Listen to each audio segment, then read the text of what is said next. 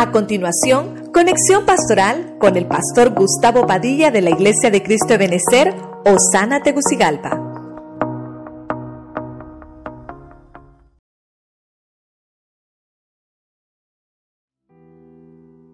El salmo de los privilegios. No sé si me lo ponen acá, por favor. Lo ponemos acá. El salmo de los privilegios. Número uno, según el salmo 92, vimos que es el descanso.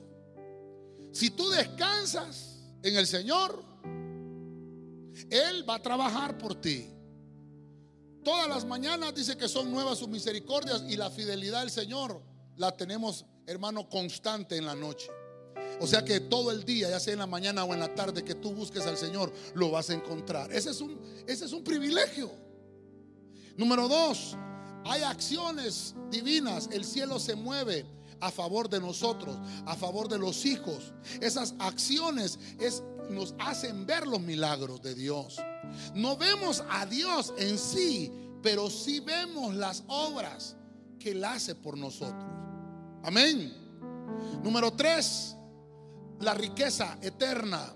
E-, este versículo es interesante porque estamos hablando de que ahí veíamos que el que reconoce con sabiduría, el que reconoce que, que su, su, inteligencia no viene de, de, algo terreno, sino que es Dios con la sabiduría celestial para hacer riqueza. Porque esta parte del Salmo del versículo 6 al 7 está hablando del hombre, hermano, que no reconoce. Aquel necio que no quiere entender que su riqueza hermano, va a perecer. Pero si la riqueza de, te, la, te la dio Dios, la vas a disfrutar aquí y la vas a disfrutar en la eternidad. Porque no es una riqueza solo de dinero, es una riqueza espiritual eterna. Número cuatro, vemos que otro privilegio es la victoria. Victoria asegurada.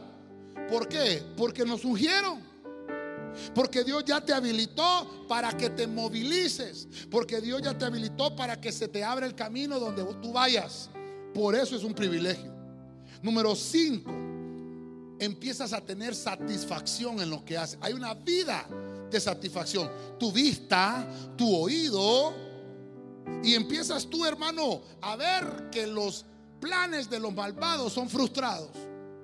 Hay mucha gente, hermano, que envidia lo que tú haces porque ellos son espiritualmente hablando frustrados. Lo que ellos no lograron nunca en su vida espiritual y ven que tú lo alcanzas. Entonces, ellos piensan en tu derrota. Ellos creen que tú vas a, caer, pero Dios no te ve así. Dios te ve con una vida llena de satisfacción. Número 6, dice la Biblia que somos hijos prósperos. Aquel que está plantado en la casa. El que está plantado en la casa va a ser próspero. Pero no solamente dinero, estamos hablando de prosperidad espiritual y que va a poder trasladarle a otros si está plantado en casa. Número siete, el que es fructífero es porque tiene un privilegio. No se da frutos así por así, no se da frutos de la noche a la mañana, se da frutos cuando ha cambiado la perspectiva el cristiano. Amén. Y amén. Usted le da palmas fuerte al Señor. Amén.